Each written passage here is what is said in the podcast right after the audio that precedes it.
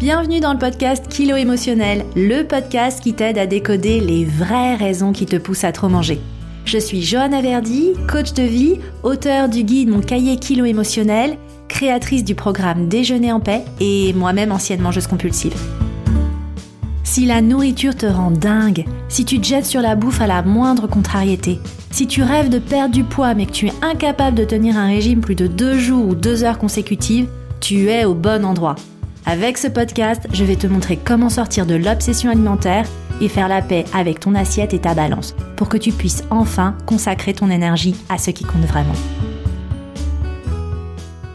Hello et bienvenue dans ce nouvel épisode. Alors je voudrais juste commencer par te remercier si tu as rejoint le podcast récemment et merci pour tous vos mots d'amour, vos étoiles, vos commentaires positifs sur Apple Podcast, sur YouTube aussi. Je vois tout, même si j'ai pas forcément le temps de répondre à tout le monde. Mais voilà, savoir que ces épisodes, ça résonne en vous, que ça vous aide à avancer dans votre relation à la nourriture, il y a rien qui me rende plus heureuse. Donc si vous avez envie de me dire merci, bah c'est vraiment tout simple. Euh, continuez simplement de soutenir le podcast, parlez-en aux personnes qui en ont besoin pour aider ce programme à bah, tout simplement se retrouver en face des oreilles de celles et ceux qui en ont le plus besoin.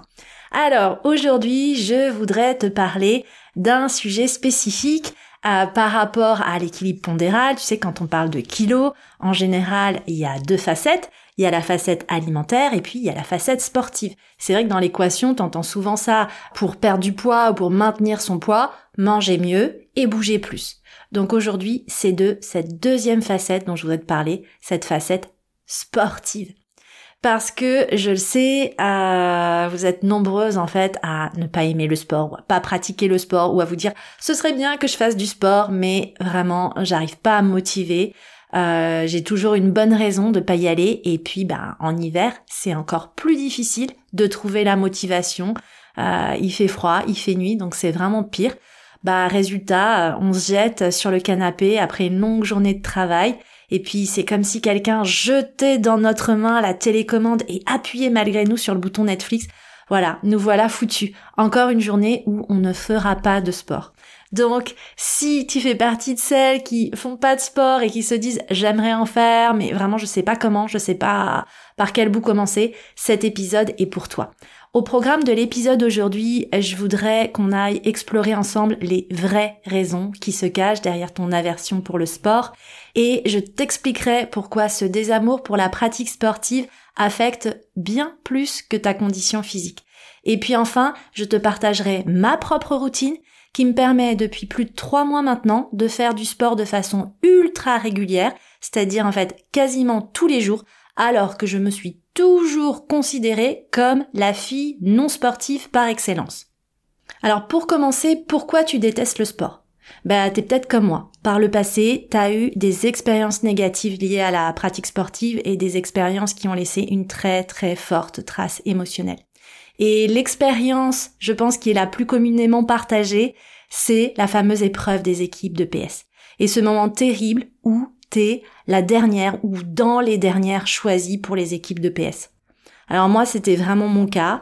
Euh, en général, c'est soit parce que t'es trop grosse ou t'es trop lente ou t'es pas sportive. C'est aussi parce que t'es pas la fille cool. Parce qu'en fait, il y a une dimension aussi sociale et d'acceptation sociale dans cette histoire de, de choix pour les équipes de PS. Moi, perso, j'étais pas la fille cool, j'étais l'intello. Donc, il y a vraiment cette notion de popularité qui rentrait déjà dans cette sélection. Donc euh, bon, pour moi c'était vraiment pire, j'étais même pas forcément la dernière, t'as toujours, et je le dis avec beaucoup de bienveillance, un estropié ou un, un cassos encore pire que toi qui est choisi en, vraiment en dernier, toi t'es choisi en, en avant-dernière. Euh, personnellement, en fait, j'avais euh, des problèmes de vue. J'ai toujours été très myope. Alors, je me suis fait opérer dans la trentaine, mais quand j'étais ado, bah en fait, j'avais des lunettes épaisses comme des culs de bouteille. Euh, vraiment des problèmes de vue, euh, j'avais euh, les pieds plats, donc je portais des semelles orthopédiques, j'avais un appareil dentaire et je manquais un petit peu de coordination. Donc vraiment c'était c'était compliqué. Mais bon, j'étais choisie en avant-dernier parce que j'étais choisie avant la personne que vraiment on détestait. Mais je, le dis avec humour, mais la réalité de tout ça, c'est que ça laisse une trace parce que ce moment où on ne me choisit pas, c'est une sorte de message qu'on instille en moi depuis le plus jeune âge, un message qui dit que euh, c'est pas juste une histoire d'incompétence sportive. La réalité, c'est que on ne m'aime pas, en tout cas je ne me sens pas aimée, je me sens dévalorisée, je me sens humiliée dans le cadre des activités sportives. Et oui, ça se passe généralement au primaire, au collège, au lycée, et ça reste à l'âge adulte. Donc le résultat, c'est qu'on se retrouve à fuir ces situations qui nous renvoient à ces expériences de moquerie, d'exclusion, de rejet, d'humiliation. Et encore une fois, c'est pas des choses qui étaient forcément voulues par nos pères, mais c'est simplement des messages que nous on a encapsulés, des croyances qu'on a développées suite à ces expériences. Et puis du coup, quelque chose qu'on a développé suite à ces expériences aussi parfois, mais pas que, c'est une mauvaise image corporelle. C'est-à-dire qu'on peut ressentir depuis longtemps de la honte, et de l'inconfort, par exemple, à se déshabiller devant d'autres personnes ou à pratiquer le sport devant les autres personnes. Bah ouais, quand je fais du sport, je suis essoufflée, je transpire, j'ai mon visage qui est rouge, qui est bouffi par l'effort, mes cheveux sont en bataille, mon ventre et mes bras blottent. Bref, je me mets dans une position de vulnérabilité totale. Je n'ai pas le contrôle sur la façon dont mon corps va réagir à l'activité physique. Et je me sens vulnérable, ridicule. J'ai peur du jugement des autres. Et c'est vrai que ce jugement, il peut être d'autant plus acerbe et exigeant dans certaines disciplines sportives. Je pense notamment à la natation synchronisée ou à la danse classique. Et moi, perso, petite, j'ai fait de la danse classique, un petit peu malgré moi. J'avais pas forcément le physique pour. Mais il y avait une opportunité, je me suis retrouvée inscrite à la danse alors que j'avais 8 ou 9 ans. Et déjà à l'époque, j'avais conscience que je pouvais pas forcément changer mon physique, mais j'étais complètement obsédée par mon chignon et aucun cheveu qui ne devait dépasser de mon chignon. Donc voilà, il y avait des choses que je contrôlais pas, des choses que je pouvais contrôler, mais j'avais très très tôt intégré que l'apparence physique globale, l'image que j'allais renvoyer pendant ma pratique était importante et je faisais déjà de mon mieux pour venir cocher les cases. Et puis, je pense aussi au sport qui se pratique par catégorie de poids, type le judo, la boxe ou l'aviron, où en fait, dès le plus jeune âge, bah, tu peux être dans une pratique qui est omnubilée par ton poids et ton corps parce que tu sais que si tu changes de catégorie, tu vas être pénalisé et tu vas euh, bah, minimiser tes, tes chances de, de, succès, de victoire, de trophée, etc. Donc tu vois, cette pratique du sport, elle fait qu'on développe une pression sur notre corps, euh, une image extrêmement exigeante et une mauvaise perception corporelle tout simplement. Et puis, on n'aime pas, voire on déteste le sport parce que on a toujours vécu l'expérience du sport non pas comme un plaisir, mais comme une souffrance. Que ce soit les tours de piste, les pompes, courir, sauter, c'est pas forcément quelque chose de naturel ni d'agréable pour nous depuis l'enfance. Et il faut rappeler, encore une fois, que cette perception ne se fait pas en maternelle. Généralement, ça se fait en primaire et la plupart du temps au collège au moment où ton corps est en pleine transformation, tu changes, ton poids évolue, ta taille, ton équilibre, ta capacité à te mouvoir, tu es vraiment dans une phase de transition physique importante, en même temps qu'une phase de construction de ton identité et de ta relation sociale aux autres. Donc tu vois, tu es vraiment dans une période charnière terrible où à la fois tu es la plus vulnérable et en même temps la plus malmenée sur le plan des activités sportives. Et la conséquence de ce désamour, c'est que peut-être aujourd'hui, euh, bah, t'as vraiment du mal à enfiler tes baskets. L'idée de sauter, de courir, de transpirer, vraiment déjà, juste l'idée, ça t'épuise. Et si c'est le cas, je voudrais juste t'aider à prendre conscience de ce qui se cache vraiment sous la surface, parce que pour moi, les enjeux, ils sont pas juste au niveau de ta condition physique, ils sont bien plus profonds. Euh, pour moi, c'est tout un jeu vraiment subtil de contradictions qui se superposent. La première contradiction que j'identifie, moi, elle est sur ton rapport à toi-même, c'est-à-dire que, en vrai, on va pas se mentir, il y a une partie de toi qui rêverait être cette fille sportive, euh, tu rêverais être cette fille girl avec les abdos dessinés, qui est naturellement active, qui fait du sport sans devenir toute rouge et toute bouffie. Hein on rêve d'être cette image d'épinal, parce que faut pas oublier que cette imagerie de la minceur est très associée à l'imagerie de la fille sportive, donc les deux sont intimement mêlés. Mais il y a une partie de toi en fait qui se dit ouais mais ça c'est pas pour moi, c'est pour les autres. Moi c'est pas mon identité. Mon identité est celle d'une femme non sportive, une femme fâchée avec le sport. Et donc ce désir contradictoire te mène, sans forcément que tu t'en rendes compte, à rejeter cette partie de toi qui n'est pas sportive. Hein. T'aimes pas cette fille, t'aimes pas la fille non sportive en toi. Tu voudrais être la fille mince, sportive, aimée, admirée. Donc le résultat, c'est que tu rejettes ton corps et tu évites les situations qui te renvoient à toute cette pression sociale et à tout ce jugement. Et ce qui se passe du coup derrière, c'est qu'il y a une autre contradiction. C'est que au lieu d'être avec toi-même, ben en fait, t'es encore plus déconnecté de ton corps. Ce corps qui bloblote, ce corps qui rougit, ce corps qui transpire, ce n'est pas le mien. Et ça, c'est vraiment quelque chose que j'entends souvent. Joanne, ce corps, j'ai l'impression que ce n'est pas le mien. Et du coup, euh, t'es juste dans l'inconfort émotionnel et c'est tellement difficile de ressentir ces choses que tu as beaucoup de mal à te connecter au plaisir physique et aux sensations physiques positives dans le sport. Hein, tu es juste vraiment dans la souffrance émotionnelle, l'inconfort émotionnel et d'une certaine façon la dissociation entre toi et les ressentis de ton corps. T'as peut-être aussi tendance à te dire euh, bah le sport c'est pour les autres, hein, c'est pas pour moi. Je te disais tout à l'heure c'est une histoire d'identité. Moi je suis pas une fille sportive donc c'est pas mon identité, c'est pas pour moi, c'est pour les autres. Ça marche pour les autres mais ça marche pas pour moi. Et le résultat aussi, c'est que même quand t'essayes, t'as pas de plaisir. Parce que quand tu fais quelque chose, tu le fais dans la souffrance, dans l'effort, parce que tu t'es motivé et t'es vraiment finalement plombé par cette croyance profondément ancrée que le sport c'est ennuyeux, douloureux ou inutile. Donc quelle que soit ton expérience de la pratique, avec ce mindset-là, ben c'est sûr que tu vas juste rassembler des preuves que c'est euh, long, ennuyeux, douloureux, inutile. Et au final, le sport, t'as vraiment l'impression que c'est une contrainte. Et comme t'es quelqu'un qui donne beaucoup de temps et d'énergie aux autres, eh ben, le temps qui te reste, j'ai envie de dire le peu de temps qui te reste, t'as pas envie de l'allouer à une activité qui est une contrainte et une souffrance pour toi. Et quand on le voit sous cet angle, on comprend mieux que t'aies pas envie d'aller au sport. Hein et en hiver, c'est pire parce que ton corps a tendance à naturellement grossir, ça c'est une réaction normale en cas de baisse des températures. J'ai dédié tout l'épisode 34 à la raison pour laquelle on est plus attiré par des plats riches en hiver et comment notre corps réagit à ça. Euh, en hiver, en plus, ton corps, il est en mitouflé sous des couches de vêtements, donc tu es encore plus déconnecté de ton corps. Et le fait qu'il fasse froid et qu'il fasse nuit, ça te donne une justification qui en apparence est rationnelle à un frein qui est en fait purement émotionnel. Donc le résultat, c'est que tu restes devant la télé, tu te couches tard, et oui, t'es fatigué. Et comme t'es fatigué, ben du coup t'as encore moins envie d'y aller, tu bouges pas et c'est encore pire. Et c'est vraiment un cercle vicieux qui s'installe parce qu'évidemment par-dessus vient se rajouter une couche de culpabilité parce que euh, les médias, euh, Internet, euh, Instagram et puis même le bon sens fait que tu sais que ce serait quand même bien de bouger ton corps.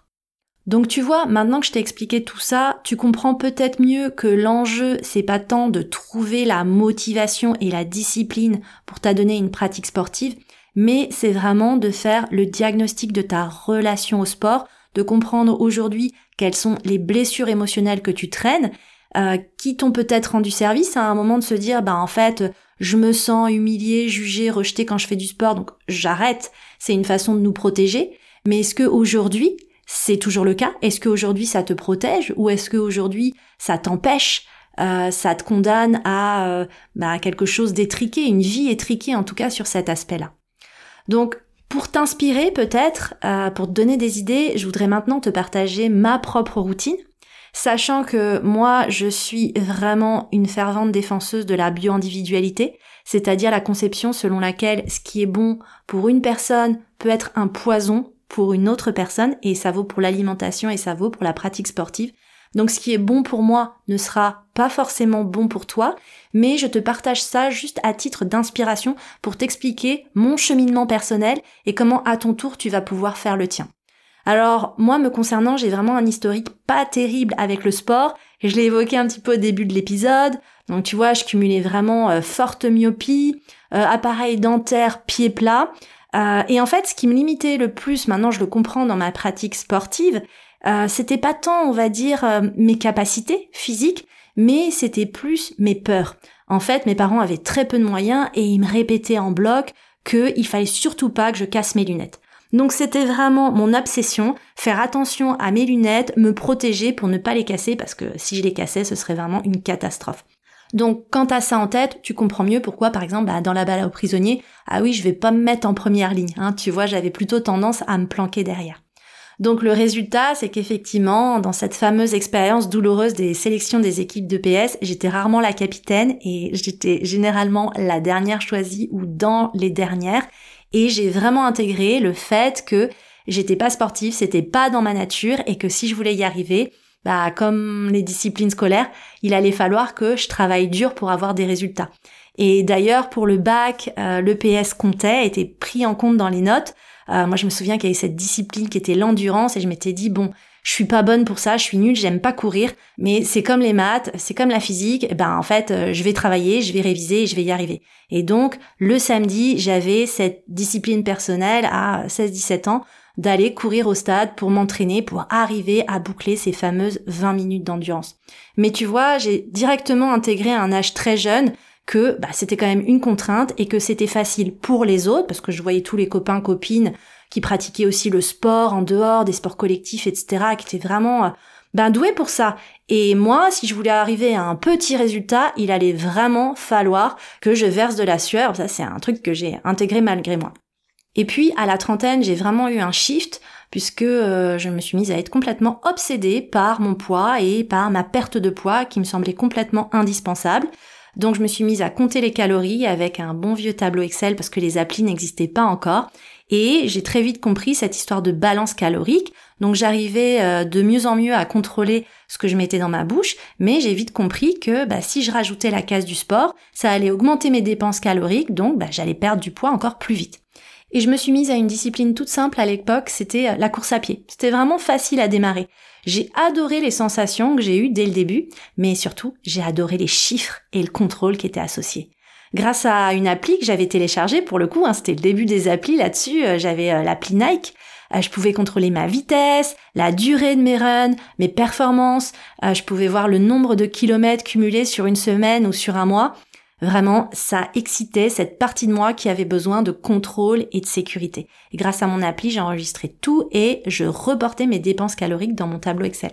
Et en plus de la course à pied, je me suis mise à aller au sport tous les jours. J'ai découvert à l'époque la discipline de la gym suédoise. J'étais en région parisienne, il y avait des salles partout et euh, comme je détestais mon job et que je commençais à m'ennuyer ferme dans mon couple, finalement le sport c'est devenu mon exutoire, mon échappatoire. Et avec le recul, je me rends compte, je pratiquais pas le sport pour moi, mais contre. Contre mon poids, contre mon boss, contre mon couple. C'était ma façon d'échapper à la réalité.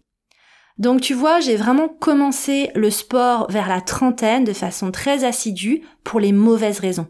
Et aujourd'hui, je continue ma pratique sportive, mais pour les bonnes raisons.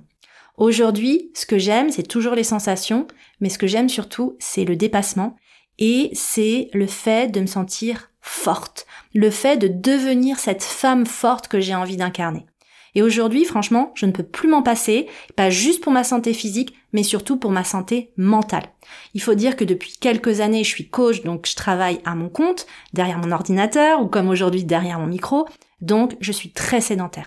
Donc vraiment bouger, le mouvement, c'est quelque chose qui est indispensable pour moi. Et en 2020, quand il y a eu le confinement, ça a été vraiment très très très dur. Et je me suis rendu compte à quel point euh, le fait de plus avoir toutes les possibilités de, de pratique physique, ça a eu un vrai impact sur ma santé mentale. Donc comme je l'ai intégré, j'ai essayé plein de pratiques différentes pour voir ce qui me convenait. Euh, j'allais à la salle, mais au total, entre le trajet, parce que c'est pas juste à côté de chez moi, le temps de pratique et la douche, ça me prenait près de deux heures, donc ça m'apportait plus de stress dans mon agenda que de plaisir. J'avais aussi la conviction que si c'était moins d'une heure, exemple si je faisais du sport à la maison, bah moins d'une heure, ça comptait pas. Alors j'ai essayé plein de trucs, j'ai essayé aussi de prendre une coach sportive, j'ai découvert une fille géniale, coucou Léonie si tu m'entends, euh, qui m'a fait découvrir la muscu et j'ai adoré, mais au bout de quelques mois elle a décidé de partir dans le sud et j'ai pas trouvé d'autres personnes qui me faisaient vibrer et qui me donnaient autant la, la niaque qu'elle. Donc je me suis retrouvée à aller dans des cours collectifs, mais c'était seulement une fois par semaine, donc c'était pas assez. Et tu vois, j'ai continué de chercher encore et encore des pratiques et on va dire un cadre euh, qui soit agréable pour moi. Et puis finalement, le vrai changement, il s'est opéré il y a quelques mois de ça, quand je me suis mise à écouter des livres. Bah ouais, moi j'adore lire, mais j'ai jamais le temps de lire, et je me suis lancée dans Audible et le fait d'écouter des livres en marchant. Et j'ai commencé comme ça à marcher tous les matins en écoutant des livres. Et j'ai lu, j'ai audio lu, je sais pas comment on dit, un livre qui a vraiment changé la donne. C'est le livre Atomic Habits de James Clear, c'est Un rien peut tout changer en français. Et c'est un livre sur les habitudes et comment mettre en place des habitudes. Ce livre est absolument génial, c'est un best-seller, ça faisait longtemps que je voulais le lire et c'est dommage de ne pas l'avoir fait avant, mais mieux vaut tard que jamais. Et dans ce livre, James Clear parle de l'importance du plaisir, de la facilité dans la mise en place des nouvelles habitudes, et plutôt que la motivation, il explique que ce qui est important, c'est d'enlever tous les freins, enlever tous les blocages en fait, pour que ta pratique ou ta nouvelle habitude soit tellement simple et évidente que bah, t'es plus de raison de ne pas y aller. Et moi, ma volonté profonde, c'était de faire du sport tous les jours.